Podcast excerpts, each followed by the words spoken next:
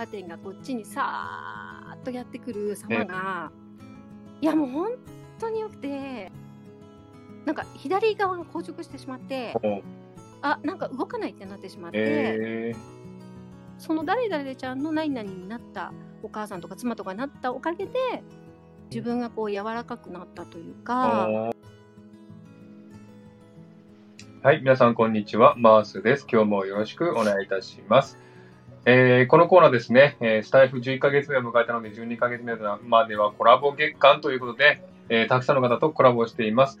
えー本当にね、楽しい方ばっかりでね、いろんなお話を聞けて、えー楽しいんですけれども、今日もですね、えー一人ゲストをお迎えしております。今日はですね、なんと12人目ですね。12人目のお客様で、インちゃんです。よろしくお願いします。パチパチパチ。アニョハセヨインちゃんみだチャルプッタンカみだわあ、素晴らしい、素晴らしい。韓国語で出てきていただきました。ありがとうございます。よえマースさんよろしくお願いしますろしくお願いします。ありがとうございます。なんか、韓国語上手ですね。いえいえ韓国のドラマが好きですああ、韓国語どんぐらいですか？話話せるのは。今今ので今ぐらいいっぱい。はい よくできました。ありがとうございます。韓国語出ていただいてね。はい。で、今日はありがとうございますはい。今日はですね、インちゃんにね、えー来ていただきましたが、インちゃんはですね、ちょっと、ちょっとというか、まあ、普通に日本に住んでる、あの、主婦の方なんですけども、まあね、それがすごいね、あの、配信とか聞くとですね、いろんな、すごい、あの、興味深い配信をされてまして、で、あの、お家のことをね、今すごくたくさん配信してらっしゃいますし、あと旅ですね。あの、スタイフ旅部には入ってらっしゃって、旅のことをね、すごくいっぱい話せらっしゃるんですよね。で、あとあの、えーヨガですね。ヨガも1000回通ったんですよね。はい1000回以上通ってますすごいですね。その辺もちょっとね、あの、深掘りして聞いていきたいなと思っていますのでね、よろしくお願いいたします。よろしくお願いしますはい。じゃあまずですね、スタイフについてね、ちょっとお聞きしたいんですけど、あのースタイフをね、始めたきっかけってな、何だったんですかね？スタイフは、えっ、と、私、インスタをやっているんですけど、えインスタをやっていって、えっ、と、私がフォローしている方が、スタイフをなんか皆さんぞろぞろ始められて、えーその方の、えっ、と、配信を聞きたいなと思って、うん。えーダウンロードしました。じゃあ最初は聞き戦だったんですか？うん、でも意外とあっさりすぐに自分でもちょっとやってみたくなとりあえずやってみたくなって、うんうん。えっ、と、そうですね、意外とあすぐに、あの、最初の収録を、あの、黒歴史である私の最初の収録をしました。はい。ねえ最初の配信聞きましたけども、でも結構ね、おしゃべりっていうか上手でしたしね、普通に落ち着いて話したんですよね。いや、いや、ぜ全然全然。今、今でもちょっとあんまりに苦手っていうか、あんまりなんですけど。はいそう。ですね。あの、スタイフで使ってるお名前が今、インちゃんっていうお名前ですよね。そうです。インちゃん、うん。あの、インちゃから、インちゃんに。はい。これ、なん、インちゃんっていうのはこれ、あだ名かなんかですか？ニックネームから取ったんですか？えっ、とね、私、旧姓が、うんえっ、と、いで始まる名前なんですね。はいはい。そう、それで今でももうずっとその私のあだ名は、うんその、旧姓で言ってくるお友達がすごく多くて、うーん。そう、それで、インちゃんっていうのが意外と近くてう、んうん、それで、えっ、と、親しみを込めて、インちゃんにしましうん。た。うーん。あ、じゃあ、インちゃっていうあだ名だったんですね。え、違う、ち、いしか合ってないんですけど、あ、いいだけは違うね。あ、そうです、そうです。そうです全く一緒にすると、ちょっと身元がバレちゃうので、なるほどね。じゃあ、はい。でも今までね、なんか最初はローマ字でインちゃって、その次ひらがなでインちゃんになって、今はインちゃんになってますね。そうなんですよね。ね最初わからない時はなかっこつけてちょっと横文字にしたんですけど、えあのーやっぱりだんだんやっていくと、うんうん。なんかインインチャさんとか言われたりとかして、うんうんライブとかおお邪魔するとね、ええ。そうそれでえっ、とインチャの時にたまたまなんかライブの人がなんかインちゃんって呼んでくれえて、うーんそうであインちゃんいいねってなんかそのライブの人たちがみんな言ってくれたので、うんうんあじゃあもうインちゃんにしようと思ってその方が親しみもあるので、うんうんうん。それでインちゃんに変わったんですね。そうです。あの、私もね、あの、インちゃんと知り合って、最初はインチャだったんですよね、お名前がね。で、途中でインちゃんだったから、あれ、ちょっと変わったなっていう感じがして、どうしたのかなと思って、ちょっとね、気になったんですけどね。でも、親しみをもはいそうですね、インちゃんの方が親しみ込めて言うからね、いいと思いますね。そうですそうです。うんうんうん そんな感じです。はい。ね、でも、インちゃんはね、あの、スタイフでね、すごいね、内容の濃い配信されてるんでね、すごく感心するんですけど、で、嘘嘘嘘嘘嘘ですよ。そんなことない。全然。いやいや全然全然語彙力ないし。いやでもね話うん。いやいやそれはありがとうございます。全然そんな全然全然。いやだって今ね、ちょうどやってらっしゃるのはね、スウェーデンハウスに憧れてっていうシリーズやってらっしゃいますよね。ご自身のお家の紹介されてますもんね。そうですね。あれはちょっと自虐なんですけどね。自虐なんですか？そうなんです。スウェーデンハウスを建てたかったけど、うん。資金面で、えーっと無理だったので、んなんちゃってハウスを建てましたっていう配信なんですけど、ね、でも、でも、完全にスウェーデンハウスじゃないんですけども、まあ、部分的にすごくね、いろいろ凝った設計されてますもんね。いや、そうなんです。意外と騙されて、皆さんなんか騙されてくれて、そう、なんか、あ、これスウェーデンハウスですよねって結構最初の頃言われてね、そう、いや、なんちゃってハウスですって、はい、言ってます。で、それがなんか17年前に建てた家なんですよね。あ、そう、そう、ね17年経ちました。すごいですね。はいじゃあもう、そのむずっと前からじゃあ、あの、家を建て、建て替えたんですか？建て替えて。そうです。もともとあったお家を、うんうんえーっと、もう本当に昭和初期の家だったので、うん。それを、えーっと、全部壊してあ、ーもう最初から、えー注文住宅という形でうん建てました。そうなんですね。でも本当ね、あの、配信皆さん聞いていただければわかると思うんですけど、写真もちゃんとね、あの、載ってるんですけども、すごいね、綺麗なんですよ。いや、どうどうでしょうね。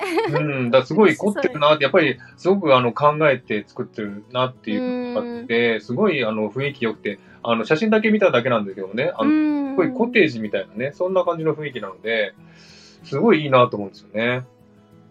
そうですね。あのー結構落ち着ける家に自慢の家にはなったというか、自分のこう想像通りの家になって、うんあのーとても満足はしてますね。うん、ね、本当あの、話を聞いてても、写真を見ても、わあ、すごいな、なんかすごい別荘にいるみたいな感じのね、雰囲気なんで、うん。ね、すごい憧れ。やっぱりね住むところってね、すごく落ち着いてると一番ね、あの住みやすいし、うんいますんでね、いいと思うんですけどもね。あのーご紹介されてるその中で、やっぱりリビングが一番お気に入りですか？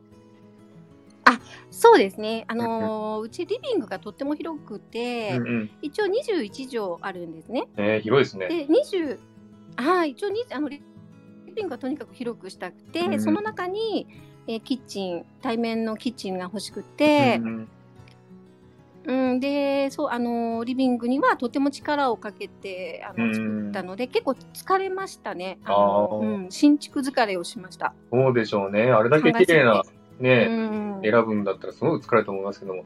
あのーちょっとね、うんあの、インちゃんの配信でやられてる、あの、紹介、今までね、紹介されてた、あの、お家のね、部分をご紹介すると、えー、まず、ソテツの、はい一番新しい配信で、ソテツの木を外に植えていらして、で、そ そうです。ね、リビングの、あとリビングの入り口が斜めになってて、天井が三角形になってて、シーリングファンライトがついてて、あと、はい、はい。えー、なんだっけな、魔法瓶のおようなお家、結構断熱が効果あるんですよね。そうですね。うーん。断熱効果、はい、あります。ですよね。あと、はいキッチンが、うんキッチンにペンダントライ、ん？ペンダントライトがある。あ、そうです、そうです。はい。うんもう一回トイレも大きな窓と、あの、鏡がね、ついてて、で、はい洗面台も、あの、ボールがなんか貝殻でしたっけ？あ、そうですね。シェル、シェルですよね形をした。はい。はい。ね、それがついてて、そういう配信をされてるんで、もうすごいなと思う、豪華だなと思うんですけども。ねやっぱり、すごく作る できるまでやっぱ長くかかりました、年月。えーっと、そうですね、年月、え、大体のこの構造自体は、うん。もう意外と、あのー設計士さんの方で意外と提案提案をしてくれるのでうんうん。あいいですねいいですねっていう感じでまああの運んだんですけど、うんうん。中身のやっぱりそういうあのペンダントライトとか洗面台とか、うん。そういうのはあの一つ一つ自分で選びたかったのであのそれをい見つけるのにうん。もうとにかく毎週末あのもうとにかくあちこち行ってたので、うん。それに疲れたかなって感じですかね。うん。うん。うん。どれが分かりました、ねじゃあ最初、じゃあ立て直そうってなってから、うん、完成するまで結構やっぱかかりました？1年とか2年とか？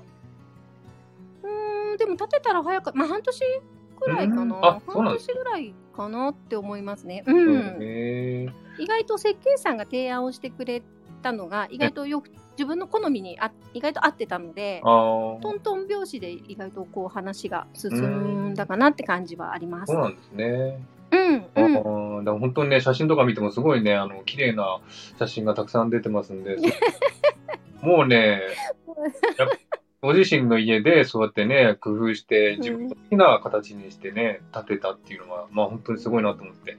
で、やっぱりあれですか、旦那さんと一緒に相談して決めたんですよね。えっと一応ね担当があって、ええ。あのリビングは私。ああ、で、まあ、トイレも私、うん、ええ、まあ、子供部屋も私、うん。まあ、寝室も私。あ、全部、全部いいんじゃないですか。でとあのお風呂だけは、ええ。なんか自分であの大きい大きいのっていうか選びたいって言ったので、うん。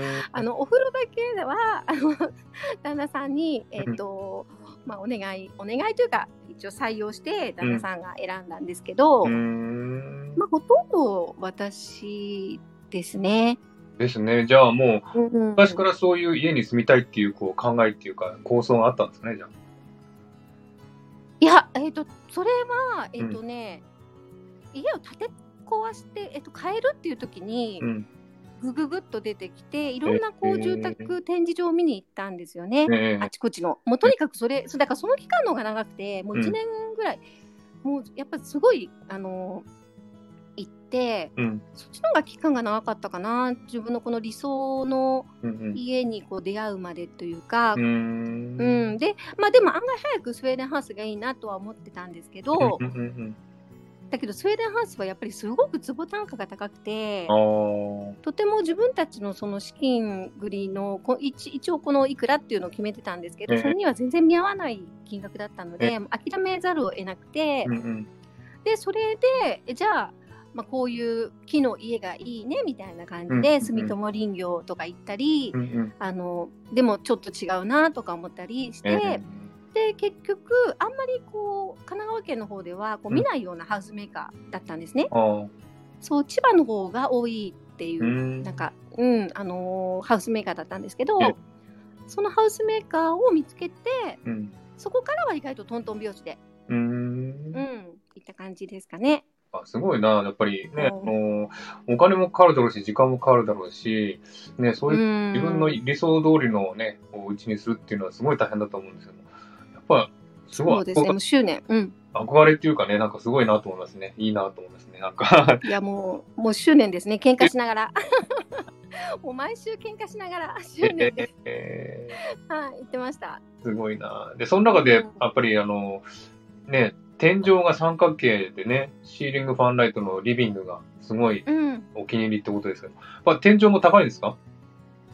天井高いです。うーん。うん。高いので、これも、えーっと、天井が高いのも多分設計士さんからのちょっと提案というか、うん私がちょっとこう、ふんわりイメージを伝えると、うんうん。全部こう、その場でパーッと描いてくれるんですよね。で、色をパーッとつけてくれて、イメージをこう、バーッとこう広げやす、広げてくれて、うんうん。で、この天井だと、このあの窓もこういうなんか三角形、台形のような窓にしましょうとか、うんうんあの天井まで窓をつけましょうとか、うんうんあのひ光がたくさん入るようにこういう風にしましょうとか、はいはい。すごいあの設計士さんがとてもあの良かったのでうん。意外とそのあたりはあのそうで良かったですね。あの入り口も斜めにしましょうっていうのも、うん。あの設計士さんが言ってくれて、とてもおしゃれになって、うん。設計士さんのアイデアがもうほとんど採用されたみたいな感じですね。意外と設計士さんのアイディアが私のこうい理想の雰囲気にぴったり意外と合っていたという感じですかね。うん、よかったですねだから話が早かった。はい、よかったかな。うんうんうんねよかっこんな感じです。ねはいた。すごいな。ちょっと一回ね、もし機会があったら、ちょっと見てみたいなと思いますけどね。ね、あのバーベキューできますから。バーベキューそできる。すごいな。う 一応庭も結構広いので、へーあの田舎な田舎なんで神奈川県って言っても結構田舎なので、えあの家自体は結構広い庭も広いので、ー、うんうんぜひぜひ。うん。じゃあ、財布の仲間集めて、バーベキューでもしましょあ、いやあのー私あんまりあれなので、はいはい来てください。いつか機会があれば。う。そうですね。いつかお邪魔したいと思います。本当に。はい。で、あの、あ、ね、はいインちゃんの配信来てる聞くと、本当に旅をね、うんすごくいっぱい行ったとうんうんこ行ってるんですけども、えっと、私がちょっと聞いたところによると、富士山も行ってるし、沖縄も毎年行ってるっていう話ですし、で、ハワイにもね、まあ、3回ぐらい行ってらっしゃるんですよね、確かね、家族でね。え家族では3回だけど、私自身はもう7回、あ7、8回行ってますね。すごいですね。結構たくさんね、旅行行ってらっしゃいますよね。いや、でもハワイと沖縄と富士山だけかも。そうなんですね。韓国には1回行ったけど、ええあでもそれだけかもしれないですね。うんそんなに、あ、まあでも、うん。でも主人とはまあ、うん。新婚旅行もハワイだったんですか？あ、新婚旅行は、うんえっ、と、アメリカ西海岸とハワイうーん。の旅でしたね。あ10日間だったかな。うんう。ーんうん結構ね、あの、たくさんの場所行ってて、で、あの、沖縄に毎年行ってて、なんか西表島にも行ったらしいんですよね。あ、そうなんです。もううん西表島はもう、もう一番大好きでう、ーん。うん。沖縄に。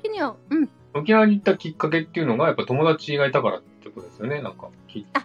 そうですね。ええ沖縄に、えっと、中学、高校のお友達、仲のいいお友達が、ええ沖縄の方と結婚して、ええ沖縄に帰って行かれて、うんうん。えっと、それで、えっと、彼女もついていって、うんということで、です。はい。うん。うーんそういうことです。はい。そうなんですね。じゃあ、うんそうやって、じゃあ毎年、毎年っていうか、い一回遊びに行ったら、じゃあ、来まあ来年も来るねっていう感じで、で毎年毎年うん。行った感じですね。そうです。う。うんん。2012年に初めて行って、うん。えーで、まあ、一人で行って、で、ええそこから、なんか、毎年来年も来るねっていう話をしていたら、うんうんえっ、と、最初は本島と、うんあ、ほ最初は本島だけ？ええっ、と、最初は本島に彼女と彼女の旦那さんと、えー一緒に連れてってもらって、えで、その後彼女と二人で沖縄本島プラス島になって、うん宮古島とか竹富島とか、えーえー西表島とか行くようになって、で最終的に今はもう西表島しか行かないです。あ、西表島しか行かない。それだけ気に入ったってことですか？あそうですそうですもう西表島が大好きになって、へえうん、私彼女とも実は行ってない。はい。あ、いいですよ。うん彼女とも行ってない。あそうなんです彼女とも行ってない。あ、そうなんです。え、じゃあ、西表島は一人で行ってるんですか？あえっとね私の話を聞いて行きたいっていうあのママ友とか違う友達が毎年なんかいいて。でその人たちその子たちと行くようになって、うんうんうん、でその沖縄の友達も誘うんですけど、うん。うん。えっと、なんか遠慮してるのか何かあの私はいいよっていうふうに言ってくれるああ、そうなんですね。そうなんです、へーはい、うん西表島はどこがいいですかね？じゃあ、なんか、おすすめの場所っていうか、あります？いやもう何何にもなくってとにかくもうジャングルもう本当にこの西表島の島の面積の3 4分の3ぐらいはジャングルなんですよね。はいはい。マングローブの、えーもうジャンジャングルで何もすることがないぐらいえあの何もこうなんていうのかなあのー全然大した遊びはできないんですけどこっちの都会でするような遊びはできないんですけど、うん、だけどそのマングローブの中をうん。こう、川の中を入っていカヌーとかえで入っていくと、うん。あのーなんていうのかなもう時間の流れ方がやっぱり違うし。ね。そうそこでのんびりとこう過ごす時間がとってもこう貴重だし、うんうんうんあとトレッキングもできるんですよね。トレッキンうん、ちょっとした山登りみたいなトレッキングができて、うんうんうんうんあの滝とかピナイサーラの滝っていうのが有名なんですけど、うん、そこの滝に、えっ、と、一番上の滝上っていうところまで行くと、うんうん。えっ、と、一番感動したのは、そこの滝上で、えあのー一緒にガイドさんがつくついていくんですけど、うんガイドさんがあと5分で雨がこっちに来やってくるって言ったんですよね。はい。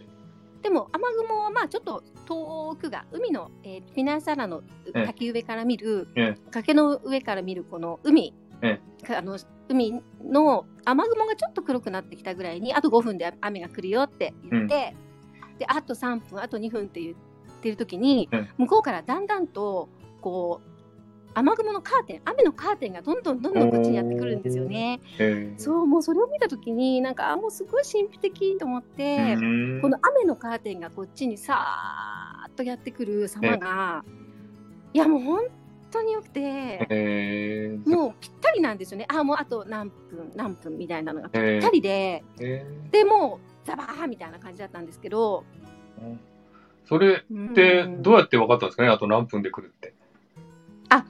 だから、えー、ともうやっぱ長年住んでる勘とか、あとええ雨雲、雲え雲を見て、遠くの雲を見て、ええ。っと、もうあっちの方が黒くなってる雨雲が黒くな雨雲があるから、ーうんうん。えっともうすぐ何分で来るよっていうのは大体こう生活しているとなんかわかるみたいで、えー。あのよくそういうことをあの言ってましたね。あの台風がもうすぐ来るよとか、えー。うん、そういうなんか自然の、えっと、時計とかがなくても大体そういうのが肌で感じてるっていうか、すごいですね。もうじゃあもう。うん、それは本当すごいなと思って。えうん。ーもうはいじゃあもんうずっと長く住んでる方ね、じゃあ石垣島に。あではいも、あのそのガイドの人とかって意外と、うん。あの横浜とか東京からあのやっぱりこう住み着いてきた方が多くて、ええ。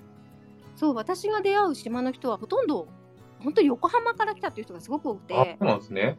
そうでよっぽど横浜って住みにくい街なのかなって思ったり 本当にあの収録でも言ったと思うんだけどええ。本当に横浜からあの移住してくる人が多くて。えーあとアルバイトとか、アえ。ルバイトで来ました、どこからですか？って横浜とか、ーえ。ーうん、なのでそういうあの移り住んでくる人がとてもガイドさんには多いですね。もともと住んでたわけじゃなくて、ほもうあ、そうそう、東京近辺とか横浜から来た人があ。住んでて、そそうです、えーうん。やっぱり都会に疲れた人たちが来るんですかね。うんなんだろう、わかんないけど。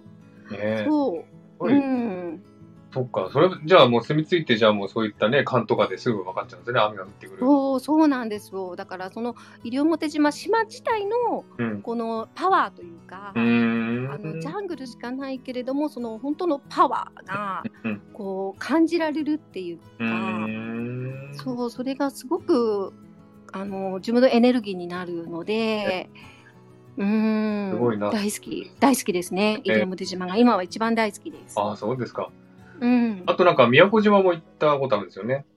宮古島は一回だけ行っあ、一回だけ。て、うん。うん、でも宮古島が一番海が綺麗だったかな、与那覇前浜ビーチっていうのが、すごく、はいはいあの東洋一の美しいビーチって言われてますよね。えーそう、そのビーチがね、あのーミルキーブルーでとっても綺麗でした。えーなうんちょっとあの、ね、あの、いーちゃんの配信聞きながら、地図見ながらね、聞いてたんですけども、ああ、そうなんですね。ね、でなんか、Google のね、ストリートビューとか見ると、なんか、ビーチの砂浜が白いんですよね、こうね。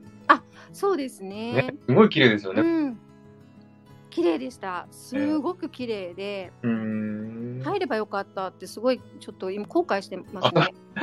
うん入んなかったんですか？入ればよ入ればよ入んなかったんですよね。あそねそう写真だけめっちゃ撮って、えーうん入ればよかったなってすごい今度行ったら入りますね。きっとん。ね、今はちょっとね、行けないですけどもね、今度、そうですね。綺麗なうん。ください。そう。うはいあと、富士山、富士山も結構ね、何回も行かれて、すごいですね、富士山、結構あの、アクティブなんですね、いーちゃんって。富士山は、うん。たまたまやっぱりその中学の時のえ仲良かっため、えっと、中学の中学3年の時のクラスがすごいみんな仲良くてええ、それがなんかずーっと仲良くて、うん。まあ、男女、まあ、8人ぐらいなんですけどええ、そのうちのひ、えーそれでみんな行きたいい行こうかみたいな話になって、うんうん。えーっとい行き行ったんですよね一番最初に行った時は15人ぐらいで行ったのあか、ないっぱいいたんですね。そうあのその子供とかうんうんうん。あのあ友達とかあ、はいはい。うん、そういう人もいて、15人ぐらいで行ったんですよね。そう、それで、えー登頂してうん、頂上まで行って、うんうん。やっぱりこう、感動して、うんこの雲海の一番、なんか遠くから、あの、朝日がポコッと出るのかなと思ったら、その雲海の中から。赤い玉がポコッと出たんですよね。へえ。それがとっても感動して、ねいやーもう本当富士山よかったわって言って、すごいですね。そう一回それでいそれが1回目だったんですけど、うんその後、えーっとそのうちの1人の人がうん。毎年毎年富士山に行ってて、私たちはもうその1回で十分だったので、うん。あの毎年毎年行っててうんうん。でその毎年毎年行ってるところに2回だけちょっと乗っかったことがあって、はい。うん、でそれはでも6合目までだったんですけど、え富士山には行きたいけど登頂まではしたくないっていうなんか友達の奥さんがいて、ええ。そうじゃあ私も6合目まででいいよって言って6合目には2回行って、うんうんでそこでビール飲んだりしてああ。そうすごい楽しく過すごしてでそうそこからの一番最初の、えー、と登頂した時から10年10年目の富士山みたいなその一人毎年行ってた人が。はい。はい。10もう10年目の富士山で、うんこれでもう足を洗うって言ったんですよね、うんうん富士山から。はいはい。そう、それで、え、じゃあ足洗うなら私もじゃあ行くって言って、えその時に、2000何年だったかな？うん、その時に、うんえーっとね、10年目には一番上までやっぱ最後登頂して、うんその時の富士山がもう天気もいいし、ええ。もう、あの、ご来光も本当に素晴らしくて、ええ。いやもうこれ本当最高のご来光が見れてよかったねって言って終わりました。ああ、そうです。そこで終わった。終わりまし そこで私の富士山人生終わりました。た。もう行かないですか、富士山。あ、行ってないです。行っても行きたいとも思わないっていうか、ねとりあえずの、うん、今富士山は見るもの、なるほど。眺めるもの。すごいな。私は富士山登ったことないないんですけど、ね、やっぱ綺麗でしょうね。ご来光とか。いや、もうご来光、でも、雨の富士山は最悪ですあね、。雨はね、そうでしょうね。うん、うん雨は雨の時もあったんですけど、うんあうん、もう雨だったらもうあのわざわざそのん登らない方がいいですね。あうん山はね最悪、あ、悪いとう、ん、あれですもんね。最悪です。そうそうう、ん最悪でしたね。うん。で、なんかあの、配信で、なんか、はえっ、と、2016年に富士山に登った時に脱水症状になってしまったっていう話をね、されてあそうなんです。よく聞いて、え そうなんです。あのだあの本当にあのーえっ、と富士山行くにはだいたい一泊して、えうんうんうん。えっ、と朝朝じゃない夜中12時1時ぐらいにみんなパッと起こされて、ええー頂上に向かっていくんですね。うんうん。そうでえっ、と行くんですけどもうあのー鳥居みたいのが一番上の頂上にあってえ鳥居が見えたんですよね。ええええであ鳥居が見えてると思ってでもあじゃあもうちょっとだから頑張って行っちゃおうと思ったら体がなんか左側が硬直してしまってあなんか動かないってなってしまって、え多分脱水症状水が水飲みたいなと思ったんだけどもうちょっとだからと思ってえいたのがいけなかったみたいでえ、うーん。結局全部硬直してしまってえ全く動けなくなってしまって。え大変だ。うん、で一緒に行った友達に全,、うんから全身マッサージしてもらって、うんうん。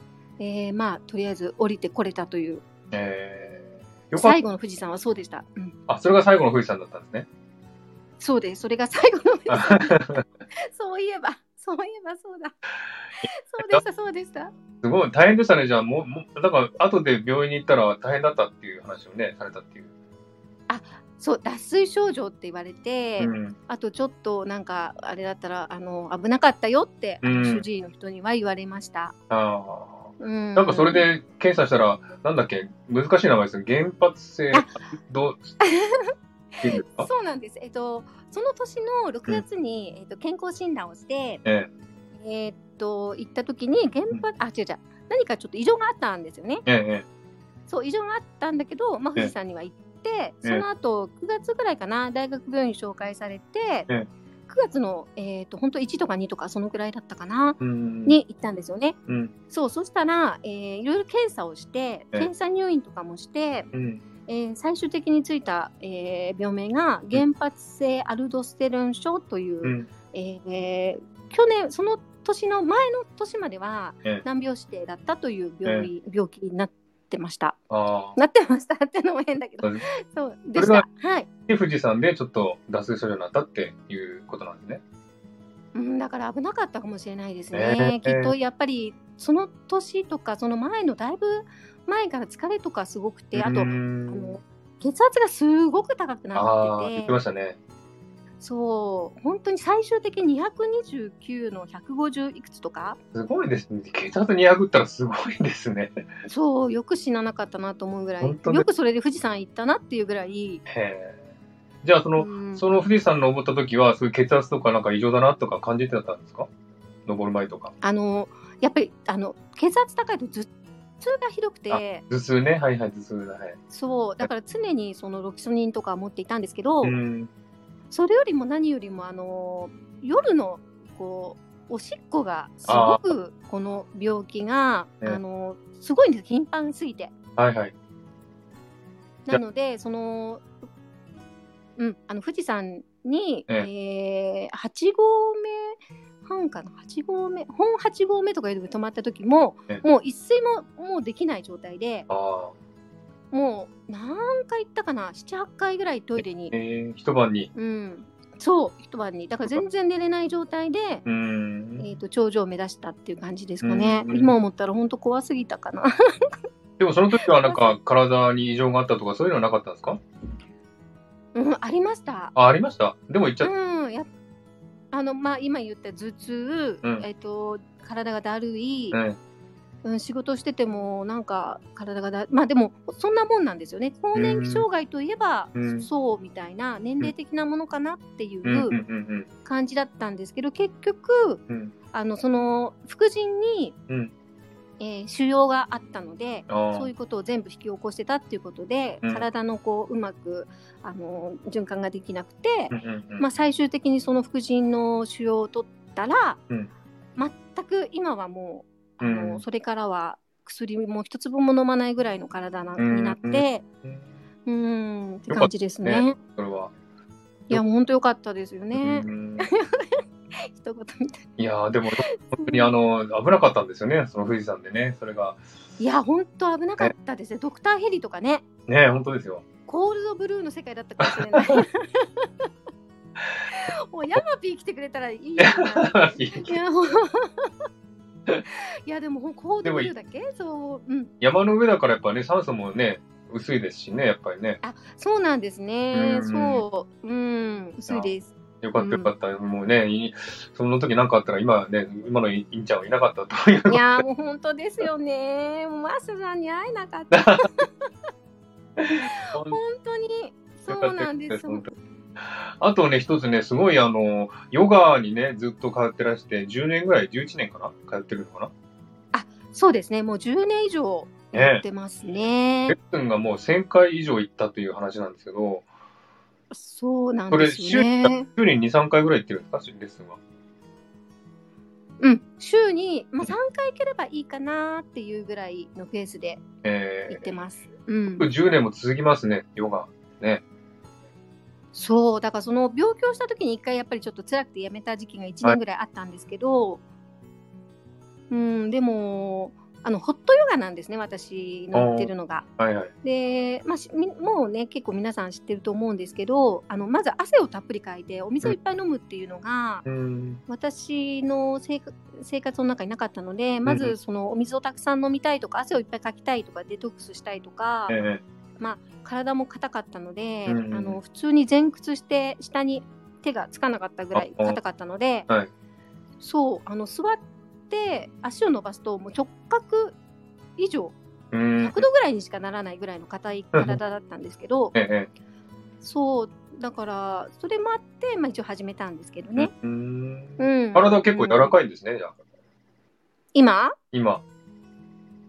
今そんなに別に柔らかく当たり前ですか あのその時よりはだいぶ柔らかくなって、ええ前屈して手がつくとか、うんうん。こう足をこう広げ開脚して、うんうんえー多少45度ぐらいにはなるとか。その程度ですね。うんうん。なんかでも、うん、あのー配信の写真、サムネの写真見たら結構足はありますよね。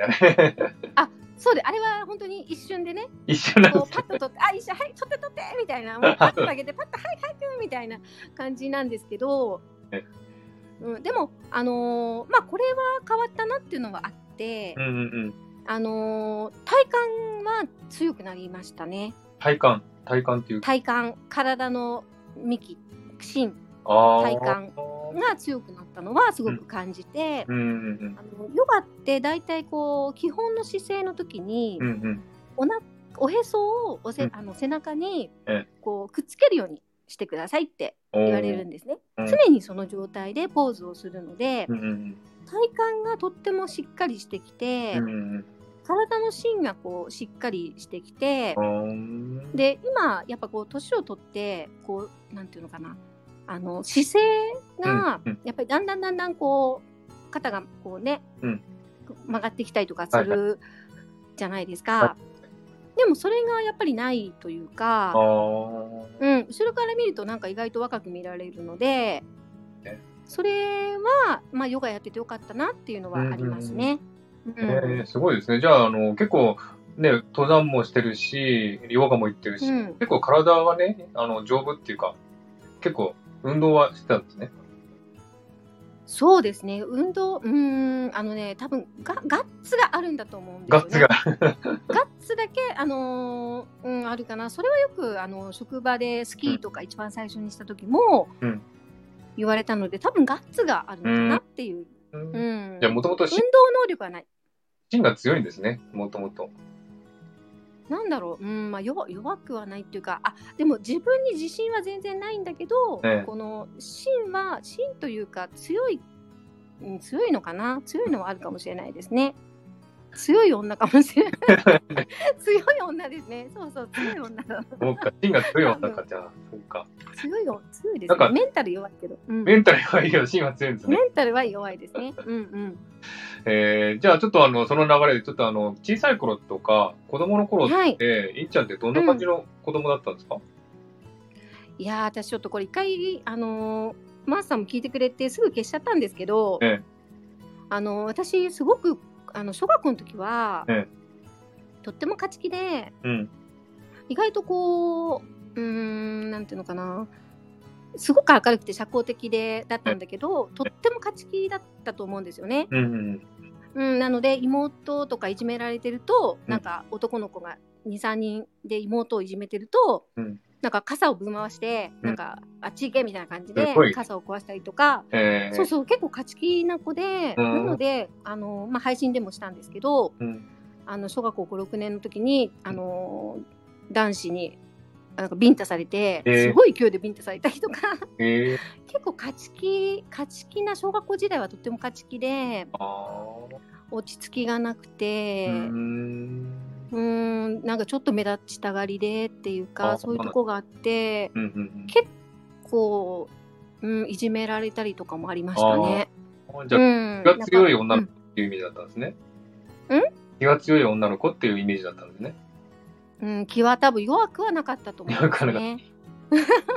えうんー、なんか今、今ね、配信とか聞いてると全然そんな感じがしませんけどね、すごい優しいね、性格っていうか、いやだいぶ丸く丸くなったというか、ええ多分私は結婚をしてええうん。あのすごく変わった気がしてう、ーん。あのよくそのなんていうのかな自分今の人なんか特にこの自分ん？妻でない母でない、ええ誰かさんのな何とかではない自分を見てほしいみたいなこと結構言うじゃないですか。ー、はいはい。うん、だけど私は逆で、ええなんか誰々さんの奥さんとかうん。誰々さんのお母さんとかうん。何々ちゃんママとか、うんそうなってからなんかとってもこうなんていうのかな性格が変わった気がして。うんうん。うん、なんかそれその誰々ちゃんの何々になったお母さんとか妻とかになったおかげでうん。なんかこうなんていうのかな安心感を得て。自分がこう柔らかくなったというあか、あ、そうなんですね。うん、なんか甘えられる存在ができたっていうあかあ、、うん、なんかそういうのがあって、うん。あのーあと子供に子供子供育てって自分育てで、はいはい。はいもうとにかく私嫌なことは全部逃げてきた人生だったんですよね。えー一人の時はもう嫌だったらすぐ辞めるみたいな、はいすぐ飛びつくけどすぐ辞めるみたいなうんうん。あの人生だったんですけどやっぱり子供を育てるって逃げられなくて、うんうん。もう我慢することもこう嫌な思いすることももうとにかくいっぱいあってうん。そうだけども絶対逃げられないのでそれによっていろんなことをこう考えるようになったりとか、うん。うん、があって性格がちょっとやっぱりあの変わったかなっていうのは自分でもすごい、だからやっぱり子供がいてうん夫がいてうんの私っていうのがなんかすごくしっくりきたかなってうん。今は思いますね。うん、結構誰か、誰かと一緒にいたいとか、誰かのサポートされたいとか、そういう感じだったんですかうね。んなんか一人ではうん。輝かない人っていうか、うん。私自分自身では全然こう魅力もないし、うんうん。なんかこう自信もないし、うん。うん、だけど誰かと一緒誰かがいることによってこうなんていうのかな私をうん。こう、うん、表現してくれるというか、うんまあ、魅力はないんですけど、まあ、魅力をこう出してくれるとかそういうことがあ自分でできないかった。自分でできなかった。ーそう。なんとなく、うん、わかりますね、それがわ。かります、んうん。そう。なんかそういう感じなんですよね。一人ではあんまりあんまり何もできなくて。うえんそうだった？んんな感じかな。ーうん。ねすいません。暗い話になっちゃいしたくないです。ね。うなんかでも、そうです。みっちゃんと知り合ったのはいつでしたっけ？と、伝える知り合ったのが最近ですよね。最近ですね。もう本当に最近ですね。ね。多分あのいつも聞いてる人のうん。ところからつながってうんうん。聞いたと思いますね。だから本当最近？本当数ヶ月前数ヶぐらいです月よね。ですね、確かね。うん。う。ーんだから全然インちゃんのこと知らないんですけどもね、なんか、すごいうん。優しそうだなっていう印象はあるんですけど、いや全然強いですよ。強い女です。だったらなんか強いところ見れるのかな、じゃあ。うーんどうだろう。でもちょっと猫かぶるかも、猫 多分男の前では猫かぶる派の人間かもしれない。あ、そうなんですね。そっち系の嫌な人間かもいしれない。や、そっち系の人間ですか？そう。ですね。うん。で、あの、インちゃんは料理とかするんですか？あもちろん主婦なのですするるんですけど。いいっていうか得意っていうか、ん全然得意じゃないです。全然得意じゃないです。か。全然得意じゃないですね、えー。うん。で、あの、ちょっと最最後の質問になるんですけど、あの、はい。好きな食べ物、皆さんに聞いてるんですけど、何、何ですか？好きな食べ物は。好きなそうだから私ねあだ時間大丈夫ですかね？大丈夫かな？そう私あのー食欲？よ欲？食の欲があんまりなくて。食に対して欲っていうのがあまりなくてええだからなんだろうコンビニのスイーツもみんな同じ味にあそうですね。全然美味しいっていうのがよくわからない。えただ甘いっていうだけで、ええあんまりこう美味しいものあでも美味しいものはわかるんですけど、ー、うんうん。なんだろうバカ舌なんじゃないかなって私はよく言ってるんですうん。けど、うーん。そうすると主人にコロナじゃないって言われるんですけど そうだけどでもそれでも私がすごい一番好きっていうのは、うんやっぱりお肉、あ、お肉ね。うん。それもやっぱりこう A5 ランクぐらいのすごくいいお肉あをはいはい23枚でいいんですよ、うーん。うん、たくさん食べないので、うんうんうん。たくさんあんまりこう食べれないので、ええうん本当にちょこいいものがちょこっとあればいい感じかな。あんまり食べ物に対してはこだわりとかはないんですね。こだわりかわかんないけど冷凍食品とか、うんなんかできたこうチルドチルド品とか、うんうんそういうのはあんまり使わないちゃんと素材から料理はしますね、嫌いあんまり好きじゃないけど一応素材からの料理。はしますね。なるほどね。うん、あ、あの、その中でも、やっぱり、まあ、明日地球が滅亡するとしたら、お肉をいっぱい食べたいと。そういう感じですかね。いやもうとってもいいお肉とってもいいお肉を23切れあればもうもう十分です。そうなうんです。ん、そうです。あの、韓国。韓国料理のカルビとかって食べます？カルビちょっと油がちょっとね そうですね。韓国料理私大好きなんですけど、えーえ。うん。もう大好きだけどカルビはちょっと脂っこいかな、ーじゃあ、あの、韓国焼肉とかもやっぱ好きですか？韓国焼肉はあまり食べないどっちかっていうと、うん冷麺とあか、冷麺とかチヂミとかううんんそういう方が好きかなにそっちの韓国系の肉あの豚肉ですよねはいはい。なんだっけ、なんだっけ、サムギョプサルみたいな。サムギョプサル、ああ、すごいですね。ああれ豚肉ですよね。ねじゃあ、お肉いっぱい食べていただいて、あまり太らないはい。程度に食べていただいて。ありがとうございます。はい、ありがとうございます。ね、大きな病気されましたけど、健康でね、頑張ってくださいね。ありがとうございます。はいマーさんもぜひ、はい、いえいえ、こちら、健康で、うん、ありがとうございます。これからもよろしくお願いします。はい、これからもよろしくお願いします。ありがとうございました。ね、今日はですね、インちゃんに来ていただきました。今日はありがとうございました。ありがとうございました。マーさんではまた。あアンニョン。バイバイ。